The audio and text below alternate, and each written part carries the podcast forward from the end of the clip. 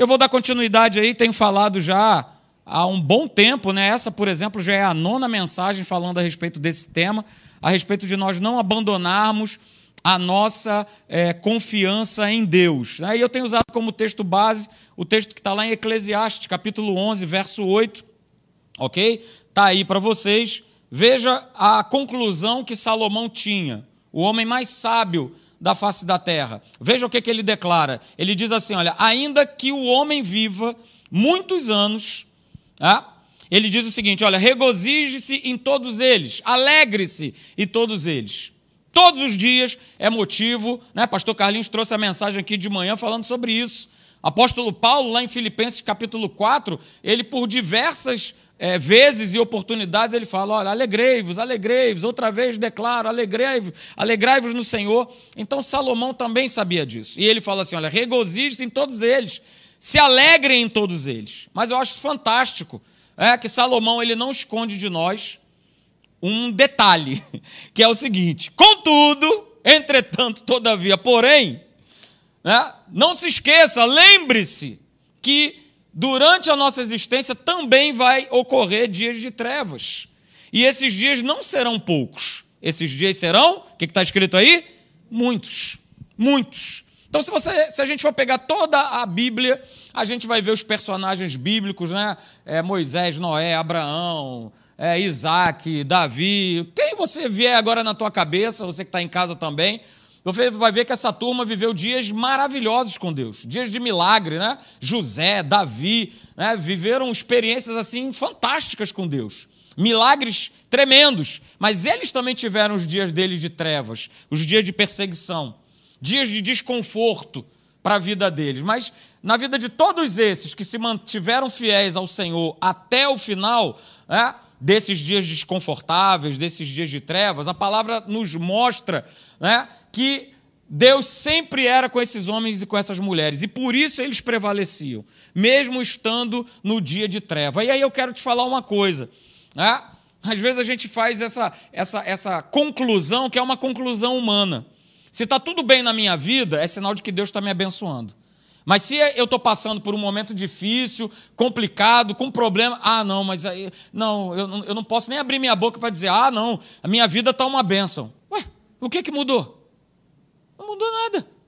Você continua sendo abençoado. No dia que está tudo correndo às mil maravilhas, como num dia também que acontecem todos os desastres possíveis e imagináveis naquele dia. Deus não deixou de ser Deus, de te amar e de estar ali né, te guardando, te protegendo, te abençoando. A palavra de Deus diz que a bênção do Senhor não traz desgosto. Ou seja, calma aí, não pode ser um dia um dia de bênção e outro dia não é. Não, todos os dias, para aqueles que são filhos de Deus, guarde isso nessa noite, são dias de bênção. Todos. Todos. Ah, pastor, mas eu perdi um familiar. É dia de bênção. Porque nós, como filhos de Deus, queridos, nós não perdemos nada nós não perdemos nada. A própria palavra diz que tudo, todas as coisas, elas cooperam para quê? Para o bem. Para o bem daqueles que amam a Deus, daqueles que são filhos, daqueles que são aliançados. Mas a gente também tem visto né, que esses dias é, de treva, esses dias, digamos assim, maus, né, eles nos sugerem um combate. Paulo já tinha alertado isso a Timóteo. Mas esse combate é um combate espiritual. E aí ele avisa para Timóteo o seguinte: Timóteo, meu querido, combate o bom combate da fé e toma posse uh, da vida eterna. Então, Paulo já sabia que essa era a única luta que realmente a gente enfrenta, que é a luta do bom combate da fé. Agora, se existe um bom combate, é porque existem inimigos, e esses inimigos vão tentar sempre se levantar é, contra a nossa fé, vão querer se levantar é, contra a nossa confiança em Deus, contra a nossa obediência a Ele. E aí a gente começou a ver inimigo por inimigo. Né? Então eu vou dar uma passada rápida aqui, só para te lembrar. Né? O primeiro inimigo que nós vimos aí nesse combate são os sentimentos. Esse é o primeiro inimigo que todos nós aqui enfrentamos. Né? E eu coloquei essa frase. E essa é a grande estratégia do inferno. É a gente colocar os nossos olhos nos sentimentos, naquilo que está do lado de fora, daquilo que nos perturba, né? Dou toda a minha atenção, foco tudo nos sentimentos, é a grande estratégia do inferno. Porque fazendo isso, eu ó, me afasto da verdade. Porque fala mais alto ao meu coração aquilo que eu vejo, aquilo que eu ouço, aquilo que eu sinto. E eu vou me afastando da verdade. Esse é o primeiro grande inimigo. São os nossos sentimentos. O segundo inimigo que nós vimos é o medo. E sentimentos vai puxando esse espírito chamado medo. Uma coisa está entrelaçada à outra. E o medo também vai querer forçar que a gente abandone a nossa crença, a nossa a confiança em Deus. Eu falei aqui para vocês, né? Veja, se o medo nos domina, ele vai esmagar a nossa fé. Porque eles são opostos entre si. E se o medo age, a fé não tem como agir. Mas se a fé age, o medo tem que correr, tem que sair fora. Ok? Tem que se mandar. Mas o que a gente tem visto é que cada vez mais, mais e mais pessoas, mesmo da igreja, vivem aprisionadas por esse espírito de medo. De medo. Não, pastor, não, igreja e tal. Rapaz, o que essa igreja faz? Está aqui meu amigo Sérgio, que não deixa mentir. Poderia chamar ele aqui, Sérgio, por favor. Quinzenalmente vem aqui um batalhão de gente para sanitizar isso aqui, jogar cloro, sei lá o que, é que eles jogam aqui, um monte de produto para que a igreja possa ficar limpa, sanitizada, para que não tenha nenhum. Mas mesmo assim os cabras não vêm. A gente tem recebido mais gente nova do que aquelas pessoas que já eram membros da igreja. Não, mas é a primeira dose. Não, mas é a segunda. Não, agora tem a terceira. Não, estou esperando a quinta, a décima. O medo já aprisionou. E, meu querido, se a gente for pegar a palavra de Deus, parece ser algo assim, poxa, pastor, mas que isso? Não, está escrito. Quer, portanto, vivamos ou morramos, somos de quem? Do Senhor, cara. Então, olha só, se a gente partir, estamos no lucro. Somos promovidos, mas o crente quer se agarrar nisso aqui de tudo que é jeito. Hoje eu fiquei sabendo, né? Não sabia. As pessoas estavam orando, né? Pelo pastor da Lagoinha, morreu 38 anos e tal. E a pessoa veio falar comigo hoje. Eu falei, é, cara, completou a carreira dele. Poxa, pastor, mas 38 anos? Ué, desde quando Deus conta o tempo que nem a gente conta. Um ano para Deus é como? Mil dias? Mil dias é como um ano. Então morreu com 38, com 10, com 15, com 70, com 90, com 100, com 200. Deus está tomando conta, Ele é o Senhor das nossas vidas, Ele é o Senhor de todas as coisas. O povo, né, nós que somos aqui ocidentais, a gente tem muita dificuldade para lidar com isso. Muita, muita dificuldade. Por isso que a turma que é martirizada, você pode ver, ela está todo lá do lado do Oriente, que o pessoal recebe fácil. Como é que é morrer por Jesus? É só se for agora. Mas traz isso aqui para o Ocidente. Morrer por Jesus? Não, calma aí, deixa eu achar um buraco aqui para correr. Ai, meu Deus do céu! E vamos lá, a gente está chegando em dias. Hello, somebody. Estamos chegando em dias que o negócio está ficando estreito. Está ficando estranho. E aí eu vou viver com medo? Opa! Viver com medo é. Para, para, para. É o tal do pede para sair. Mas a gente não tem que pedir para sair. A gente tem que pedir para ficar. Vamos embora nesse combate. Não está escrito que ele é o bom combate da fé? Então vamos embora.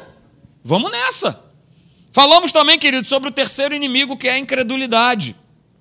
Ok? E aí nós falamos essa frase, segura, né? A incredulidade sempre, diga sempre, ela sempre vai descobrir as impossibilidades. Ela sempre vai olhar para as impossibilidades. Ela sempre vai olhar para as circunstâncias. Ela sempre vai olhar para os obstáculos. Ela nunca vai olhar para a palavra, porque não combinam.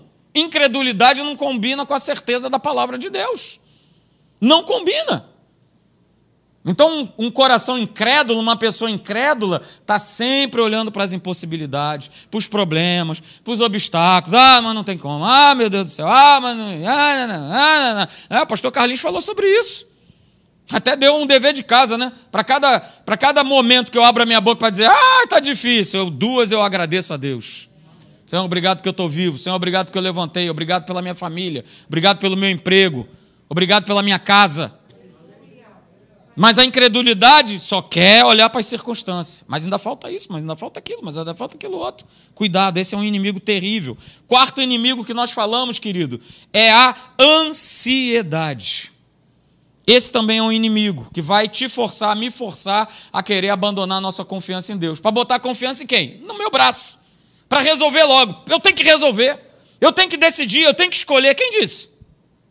Olha o que está escrito lá em 1 Pedro 5,7. Lançando sobre quem? Sobre mim, Marcelão. Eu sou o dono, Senhor. Sei de tudo. Tá comigo? É, eu sou o cara. Não. Lançando sobre quem? Sobre ele. Ele. Ele, a minha ansiedade. Por quê? Porque quem cuida de mim não sou eu. Quem cuida de mim é o Senhor Deus Todo-Poderoso, porque Ele tem cuidado de você, de mim, da sua família, de tudo que te diz respeito. Então por que, que eu vou viver ansioso? Jesus já declarava isso lá em Mateus capítulo 6, verso 25, falando a respeito de comida, de roupa, de provisão. Cara, vamos lá, vamos buscar o reino. Né? Então veja, queridos, não se distraia, nós falamos isso. Não se distraia com os problemas, porque o que gera ansiedade em nós são os problemas, são os desafios. É a conta que eu tenho que pagar amanhã, é o problema que eu tenho que resolver, é a pessoa que eu tenho que falar. Isso vai gerando, se nós permitirmos, vai gerando uma ansiedade, vai gerando uma ansiedade.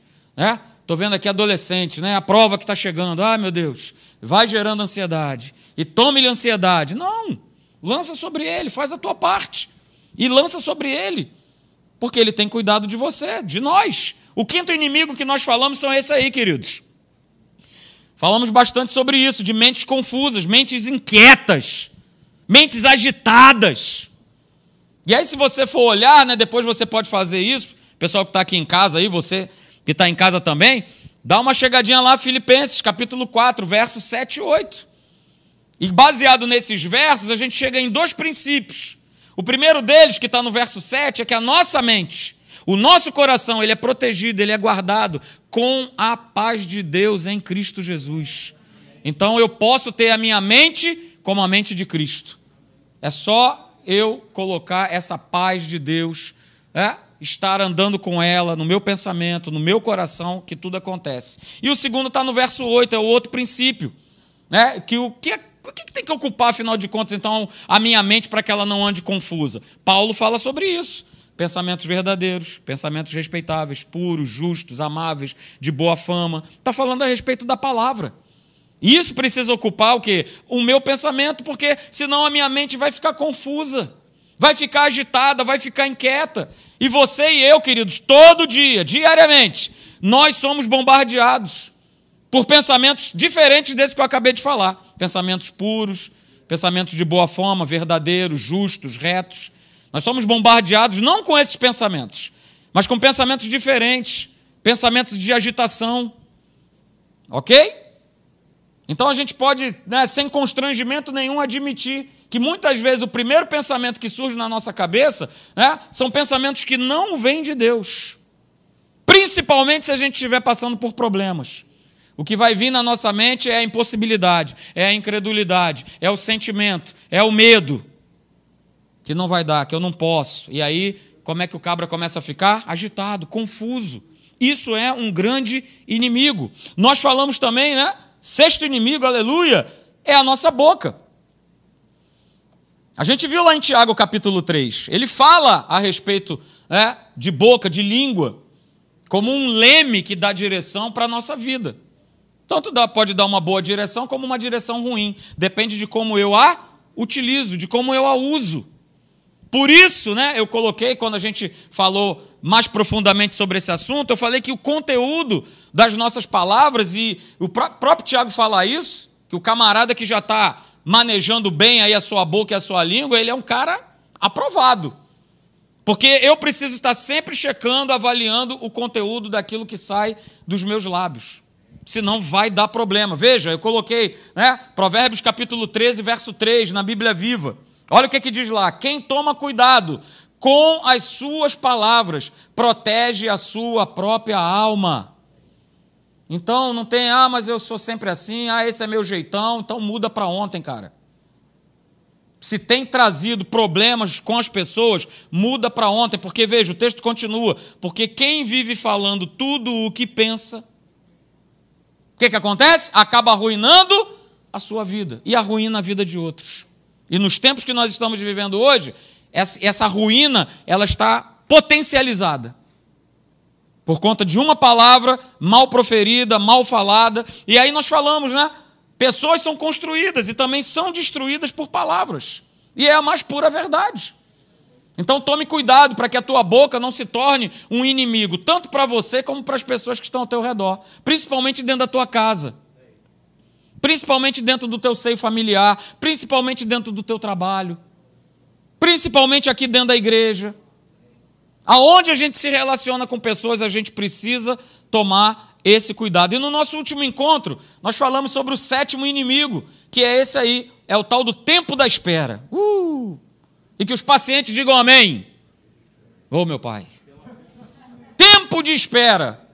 E aí eu coloquei um texto, né? Não sei se você está lembrado, que está lá em 1 Samuel, capítulo 16, verso de número 13. A primeira parte do verso. Né? Veja o que está escrito lá. Tomou Samuel o chifre do azeite e o ungiu. Está falando a respeito da unção de Davi. Samuel vai lá com esse chifre de azeite, unge Davi no meio dos seus irmãos. E daquele dia em diante, o Espírito do Senhor, o que, que ele fez? Ele passou a morar em Davi. Ok? Você sabe que Davi, ele era um pastor de ovelhas, nesse momento aí, quando ele é ungido rei de Israel. Davi recebe essa responsabilidade, né? recebe essa unção, mas Davi ele não esperava, ele não imaginava que ele ia esperar tanto tempo para se tornar o quê? Para se tornar rei, para que Saul deixasse o trono porque ele foi ungido rei, nesse capítulo aí, nesse versículo. E ele esperou um tempão. Ele continuou cuidando de ovelhas. Agora você pensa, né? traz isso para uma realidade hoje. Olha, cara, você vai ser o presidente aqui da nossa empresa, hein? já está tudo certo. Beleza? Pô, ótimo. Assumo quando? Não, não, você vai continuar aí como office boy, beleza? Vamos lá como office boy e daqui a pouco você assume. Tempo de espera. Nós, queridos, se a gente pudesse escolher, a gente gostaria de viver todos os sonhos, todos os planos, todos os propósitos de Deus, né, daquilo que Ele já colocou no teu coração, agora, né? sem esperar, sem demorar. Mas eu falei aqui no nosso último encontro: existe um tempo correto, existe um tempo perfeito para que as coisas aconteçam. E essa espera, esse tempo de espera, é maravilhoso, é benéfico. Vai por mim para a tua vida, para que o processo de Deus ele, ele aconteça na nossa vida.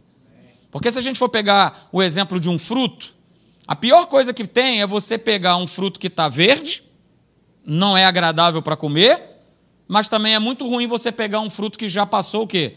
Do tempo. Já passou da época do maduro, já está apodrecendo. Mas nosso Deus, o nosso Deus, ele chega, ó, no momento certo, no momento exato. Ele não chega cedo, ele não vai chegar tarde demais, ele vai chegar no momento exato. Então continue esperando, continue crendo, continue confiando. Eu coloquei essa frase aí, ó. A espera nos ensina a perseverar na nossa fé e amadurecer as nossas atitudes. Faz parte do nosso processo. Cada um de nós está nesse processo. E olha, isso não independe de idade. Você pode ter 50, 60, 70, 10, 15, 20. Todos nós estamos vivendo esse tempo. Tempo de espera, de perseverar a respeito de algo, de perseverar com a nossa fé. Ok? E aí nós falamos também, né? Terminando esse inimigo aí que é o tempo de espera. Olha, não se esqueça, Deus está cuidando, queridos, de cada etapa da nossa vida para garantir que o objetivo final se cumpra. Então não esqueça disso. Deus está cuidando, Deus está no controle. Mas esse tempo vai querer tirar eu e você de um posicionamento que Deus já acertou, já firmou com cada um de nós.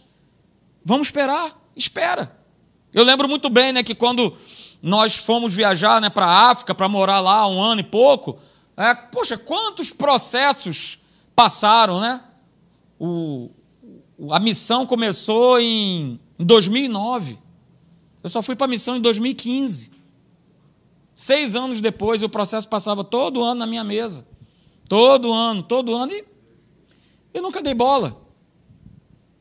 Mas houve um tempo. E o tempo que eu estava lá com a minha família foi o tempo da espera, e foi o melhor tempo, e foi o tempo determinado por Deus. Então, pega isso, tá bom? Não se desespere. E hoje, eu quero ver com vocês o, o oitavo inimigo nesse combate. Tá? Eu quero que você preste atenção. Esse é o oitavo inimigo. Olhar para trás.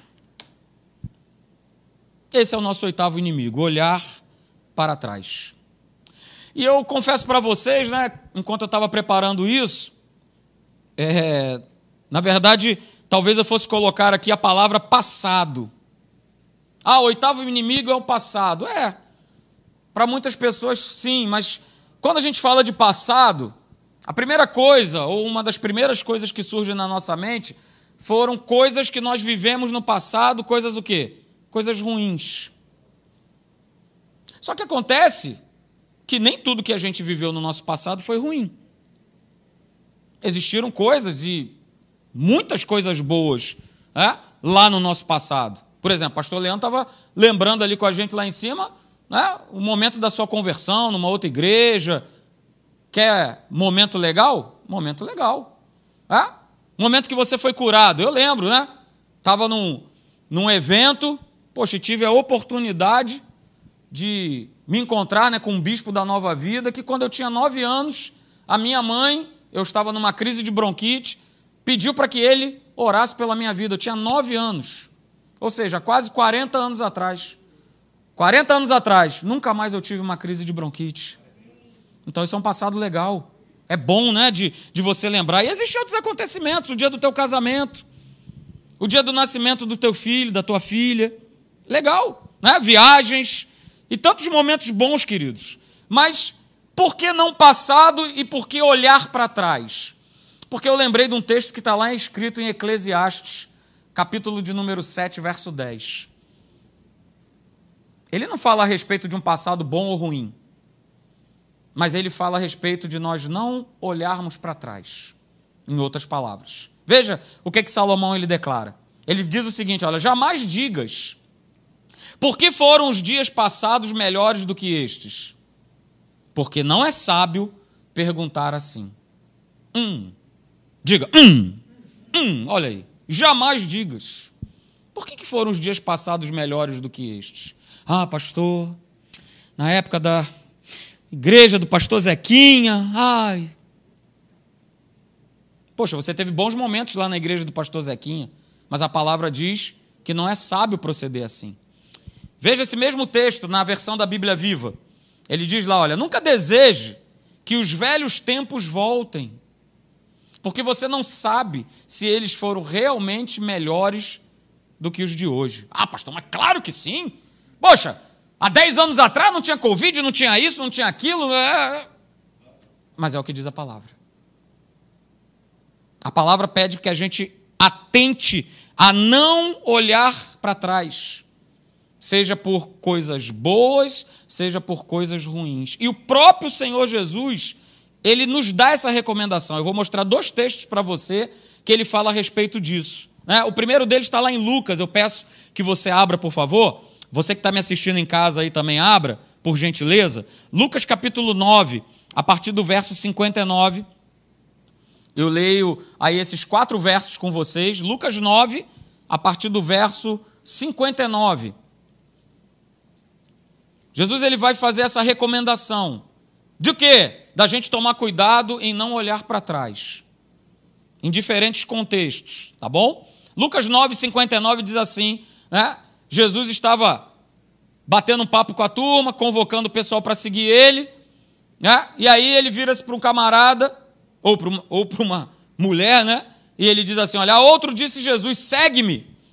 Não, é um camarada mesmo, né? Ele, porém, respondeu: Permite-me ir primeiro sepultar meu pai. Mas Jesus insistiu, verso 60: Deixa aos mortos o sepultar os seus próprios mortos.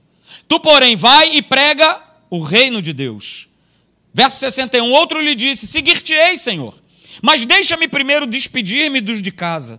Mas Jesus lhe replicou: Ninguém que, tendo posto a mão no arado, olha para trás, é apto para o reino de Deus. Olha, eu estou falando sobre isso hein? todo domingo à noite. Olha aí, por isso que eu já falei: reino de Deus é o assunto mais pregado, mais falado por Jesus nos evangelhos. Todo momento ele citava o reino de Deus. E aqui ele cita um outro aspecto, né? que ninguém, tendo posto a mão no arado, que olha para trás está apto para o reino de Deus. Queridos, nesse texto Jesus ele deixa claro que aqueles que que se entregaram a ele, né, de terem tido um relacionamento com ele, é, que essas pessoas, que nós, como essas pessoas que também somos, que entregamos a nossa vida para Deus, queridos, essa opção de olhar para trás, ela não existe mais. Ela não pode existir mais. Porque ele declarou, você acabou de ler comigo aí no verso 62. Se eu fizer isso, eu não estou apto para o reino de Deus. Ok? E a palavra traduzida como apta, né, no original grego, é eutetos que significa apropriado, significa útil. Então essa palavra apta aí significa, olha, o cara não está, ele não está sendo útil, ele não será útil no reino. Então, de acordo com isso que Jesus falou, queridos, a gente não pode, diga, não posso. Eu não posso me encontrar preso a coisas, a pessoas ou a valores que me impeçam né, de continuar a minha jornada com Deus. Porque se eu estiver preso a coisas, a pessoas, a valores, a dinheiro, seja lá o que for, eu vou parar. Eu vou ficar pelo meio do caminho.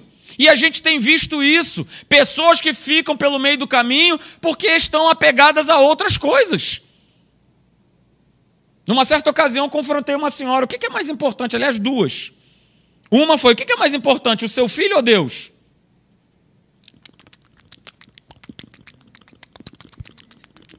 Sabe o que é isso? Mastigou mingau.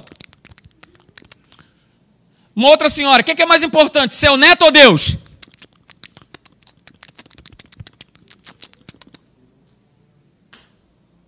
A gente precisa pensar nisso. O que é mais importante? O que é mais importante? A verdade, né, é fato, né? A gente tem dificuldade de abrir mão, né, de determinados valores, coisas, pessoas. Há uma dificuldade. Pastor, tem um blusão, aleluia. 20 anos, mas uma maravilha. Eu lembro quando eu era mais jovem, tinha um all-star amarelo, cano longo. Rapaz, para eu me desfazer daquele troço. Eu ia para todos os lugares com ele. Inclusive, Márcia, se estiver me assistindo, vai confirmar que até para uns 15 anos eu fui com all-star amarelo. Lá estava eu. A gente tem dificuldade, queridos a determinadas coisas, pessoas, valores, a gente fica preso. Mas a gente precisa ter um cuidado muito grande para que essas coisas não nos aprisionem.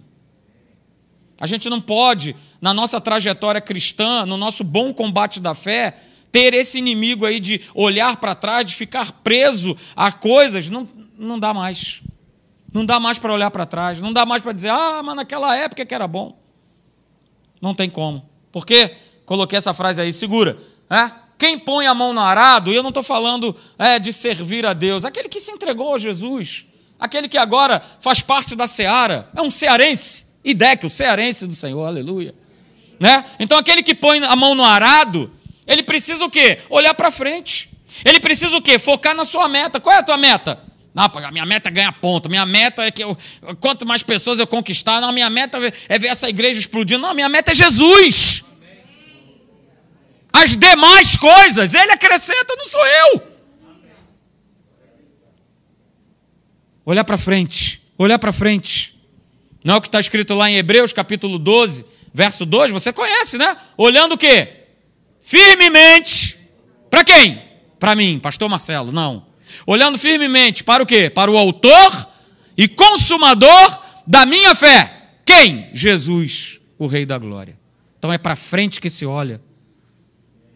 2021 é para frente que eu vou olhar, não é para trás. Ah, 2020 não existiu. Ah, 2019, não, não, não. ah, mas 2018 foi maravilhoso, aleluia. Ah, não, mas cara, ficou.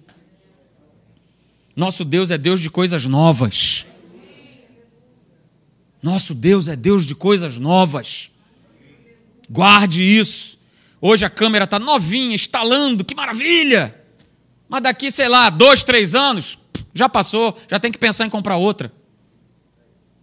Não, mas eu tenho que ficar agarrado. Eu não posso. É, meu Deus. Sai dessa ontem, querido. Se nós olharmos para trás, guarde isso, nós não seremos bem-sucedidos naquilo que nós queremos realizar. Da mesma forma, se nós queremos servir ao Senhor, é, a opção de olhar para trás não pode existir. Porque nós vimos, nós vimos lá no verso 62, não está apto, não está útil, não será útil, não é apropriado para estar dentro do reino de Deus. E a gente precisa tomar um cuidado muito grande para a gente não viver tendo saudades daquilo que ficou para trás. Saudade, ah, saudade. Ninguém aqui vai sofrer de amnésia, óbvio que não. A gente vai lembrar de coisas que ficaram para trás, mas olha só, olhando firmemente, olhando para frente, olhando para o alvo. Jesus deu outra advertência falando sobre isso, de não olhar para trás. Abra comigo lá, em Lucas mesmo, vai um pouquinho mais para frente. Lucas capítulo 17, verso 31 e 32. Está falando a respeito da segunda vinda de Jesus. Ah? Olha aí, o tema está em alta, hein? Foi na live hoje, pastor Alexandre leu um texto, agora mais um para você. Lucas 17, 31 e 32. Mais uma vez, Jesus nos adverte a respeito disso. Lucas 17, 31 diz assim: Naquele dia, quem estiver no eirado e tiver os seus bens em casa, não desça para tirá-los. E de igual modo, olha aí, segura. Quem estiver num campo, o quê? Não volte para trás não volte para trás. Veja, eu não sei com quem eu estou falando nessa noite, mas se Deus colocou isso no meu coração, se for uma pessoa a ser atingida, já valeu. Eu tenho certeza que pelo menos uma pessoa vai ser atingida com esse texto, com essa palavra. Não olhe para trás. Está no campo? Não olhe para trás. E aí, olha o que, que ele fala no verso 32. Por que, que ele fala isso? Está falando a respeito de segunda vinda. Mas Jesus cita o seguinte: olha, lembrai-vos da mulher de quem? De Ló. Hum. Lembrai-vos da mulher de Ló. Por que, que Jesus falou isso? Ele fala para não olhar para trás. Hum, tem uma conexão. É verdade. Porque quando Deus né, tira Ló e a sua família lá de Sodoma, ele advertiu aquela turma de uma maneira clara e cristalina que eles não olhassem para trás. Está escrito lá em Gênesis 19, 17. Eu vou ler para você. Havendo-os levado fora, disse um deles: Livra-te, falando para Ló, salva a tua vida. E aí ele fala assim, ó, Gênesis 19, 17: Não olhes para trás, nem pares em toda a campina, foge para o monte, para que não pereças. Mais uma vez, Jesus lembra Olha, lembra da mulher de Ló. E aí a gente vê o texto de Gênesis 19, 17. Ah, o anjo que aparece lá para Ló fala: Olha, não olhe para trás. E aí, se a gente for pegar Sodoma e Gomorra, né? Sodoma e Gomorra são figuras, queridos, desse mundo decaído, perdido, devasso que a gente tem vivido. E que a gente sabe que vai ser o quê? Julgado por Deus. O pastor Alexandre leu isso. 1 Tessalonicenses 5. Esse mundo vai ser julgado, queridos.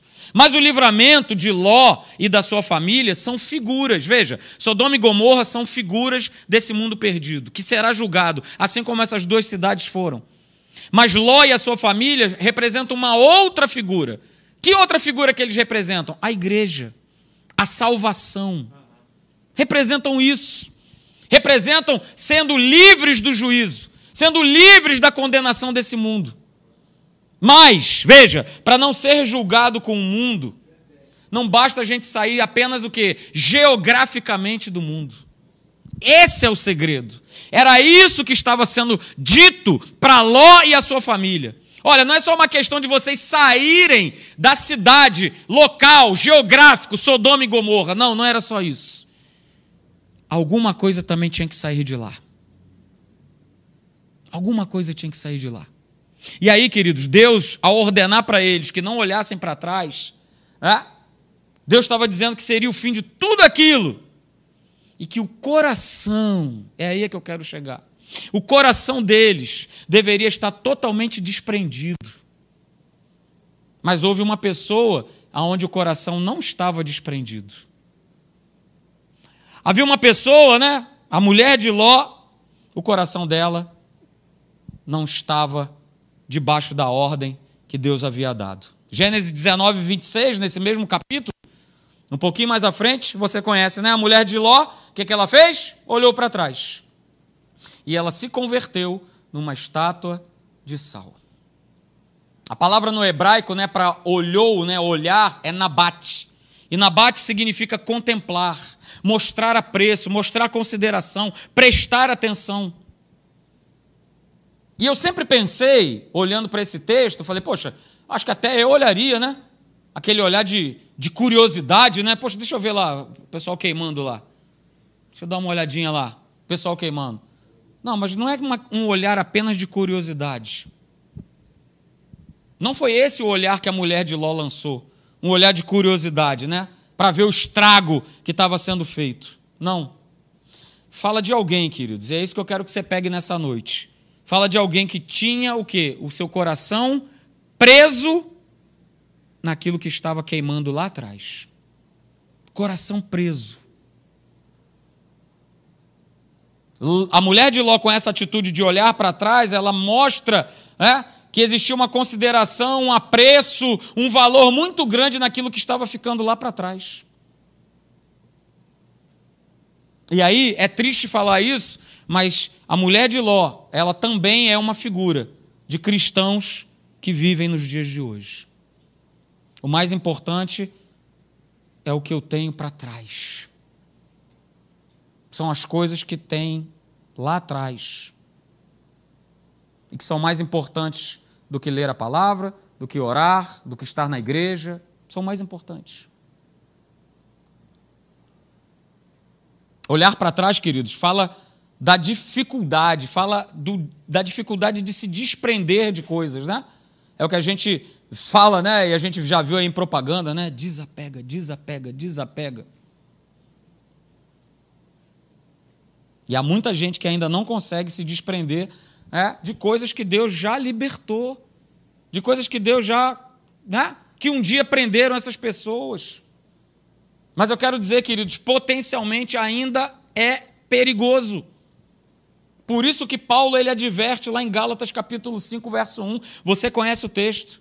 A gente ama, né? Oxe, foi para a liberdade que Cristo nos libertou. Verdade. Mas o texto continua. Mas olha, permanecei firmes e não vos submetais de novo a julgo de escravidão. Então aquilo que você foi liberto quando você andava nas trevas, continue vigilante. Continue atento se foi de droga, se foi de bebida, se foi de prostituição, se foi de mulher, se foi de homem, se foi compulsão, seja lá o que for, continue atento. Porque tudo isso vai querer a todo instante bater na sua porta, na minha porta, para de novo trazer julgo de escravidão, para te oprimir de novo, para que isso torne a pesar nos teus ombros novamente. Então tome cuidado, querido, porque o fascínio do mundo a todo instante vai continuar querendo nos envolver. Vai ser perigoso. Mas, pastor, eu já sou convertido. Mas vai ser perigoso. Por isso, não olhe para trás. Assim como a mulher de Ló né, teve a sua vida roubada, tornando-se uma estátua de sal, é, a gente também pode perder o zoe de Deus, a vida de Deus, pelo fato de nós olharmos para trás de nós, né? Eclesiastes já nos alertou, Eclesiastes 7,10. Olha, não diga que os dias lá do passado foram melhores do que o dia de hoje. Não diga isso. Não fale isso. E veja, lá em Atos 7,39, você depois pode ver em casa, para nós ganharmos tempo, Estevão ele fala a mesma coisa. Atos 7,39. Ele, ele abre a sua boca para o sumo sacerdote ele vai falando a respeito de tudo aquilo que Deus tinha feito, né? Com o povo de Deus, livrando eles do Egito e tudo mais, os grandes milagres. Mas ele fala nesse verso 39 que o povo não quis obedecer à voz de Deus através de Moisés. E diz lá que eles o repeliram, repeliram Moisés, repeliram a sua ordem. E ele termina dizendo assim: olha, e no seu coração voltaram para o Egito. No seu coração voltaram para o Egito. Olha que interessante essa frase. No seu coração voltaram ao Egito. O que, que essa atitude nos mostra? O que, que esse discurso de Estevão nos mostra? Que aquele povo tinha saído do Egito, mas o Egito não tinha saído do coração deles. E eu estava parando para pensar nisso, vindo para cá hoje. Poxa, um povo que viu tantos milagres, coisas fantásticas, incríveis. Mar se abrindo, coluna de, de nuvem, coluna de fogo, chuva de pão, codornizes, carne, água de, brotando de rocha. Um povo que viu tantas coisas. Por que, que esse povo, cara, de uma vez por todas, está na hora de confiar em Deus? Está na hora de eu me entregar a Deus e eles continuam, continuavam não acreditando, porque o Egito estava dentro deles, dentro do coração deles, e a todo momento, quando eles falavam, reclamavam com Moisés, na verdade eles estavam o quê? Olhando para trás. Olhando para trás. Eles não voltaram nunca mais para o Egito, mas o coração daquele povo continuava lá. Por isso o apóstolo Paulo é, ele declarou, aleluia. Filipenses capítulo 3, verso 13 e 14. Veja o que ele declara.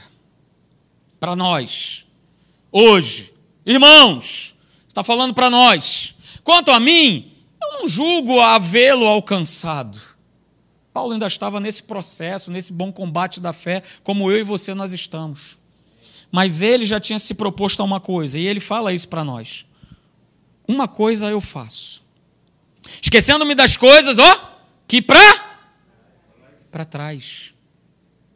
Esquecendo-me das coisas que para trás o que ficam. E mais uma vez, ó, avançando para as que diante de mim estão. Lembra que nós lemos? Olha para frente. Olha para o foco, olha para Jesus. Prossigo para o alvo, verso 14. Para o prêmio da soberana vocação de Deus em Cristo Jesus. Não olhe para trás. Isso pode ser um inimigo que vai fazer com que você abandone a tua confiança em Deus ou deixe de obedecer a Deus. Mas pastor, como é que eu deixo de olhar para trás? Como é que eu vou manter essa confiança em Deus? Eu respondo para você. Porque nós vimos o exemplo da mulher de Ló. Nós vimos Estevão falar sobre isso. Guarda o teu coração. É o que está escrito lá em Provérbios. Eu quero convidar você a ficar de pé para nós fazermos essa leitura. Provérbios capítulo 4, verso 23. Guarda o teu coração. Guardando o coração, uh, você fica tranquilo, sem ficar tentado em querer voltar para trás, olhar para trás, abrir a boca para dizer: ah, naquela época, naquele tempo que era bom.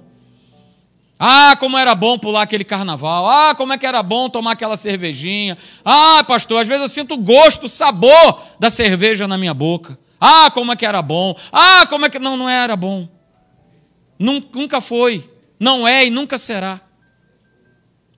Provérbios 4, 23 diz: Olha, sobretudo, sobretudo, o que se deve guardar, guarda o coração Sabe por quê? Porque dele, é dele que procedem as fontes da vida. Só que o texto não para por aí, a gente gosta de só ler esse verso. Mas aí existe né, quase que um manual para que a gente não, não, não queira recorrer a olhar para trás. Não queira viver uma vida que nós vivíamos no passado. Não, não voltar de novo até aquele jugo de escravidão que outrora nos prendia. Salomão continua declarando assim, verso 24: Olha, desvia de ti a falsidade da boca. Olha aí mais uma vez a boca. E afasta de ti a perversidade dos lábios. Verso 25: Os teus olhos olhem direito, e as tuas pálpebras diretamente diante de ti. Verso 26: Pondera a vereda dos teus pés, e que todos os teus caminhos sejam retos. Verso 27, ele termina o capítulo 4 dizendo: Não declines, nem para a direita e nem para a esquerda. E ele termina com essa frase: Retira o teu pé do mal. Retira o teu pé do mal. Então, não olhar para trás, manter a minha confiança em Deus, eu preciso, todo dia, guardar o meu coração guardar o meu coração. Para que, queridos, né, essa frase que nós sempre terminamos com ela, que não é a frase, é um versículo de Hebreus 10, 35 e 36, possa se tornar uma realidade na nossa vida. Porque tudo isso que foi apresentado né, como inimigo nesse bom combate da fé.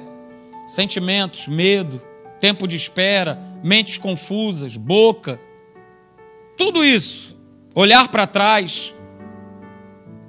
Esse verso precisa ser real na nossa vida.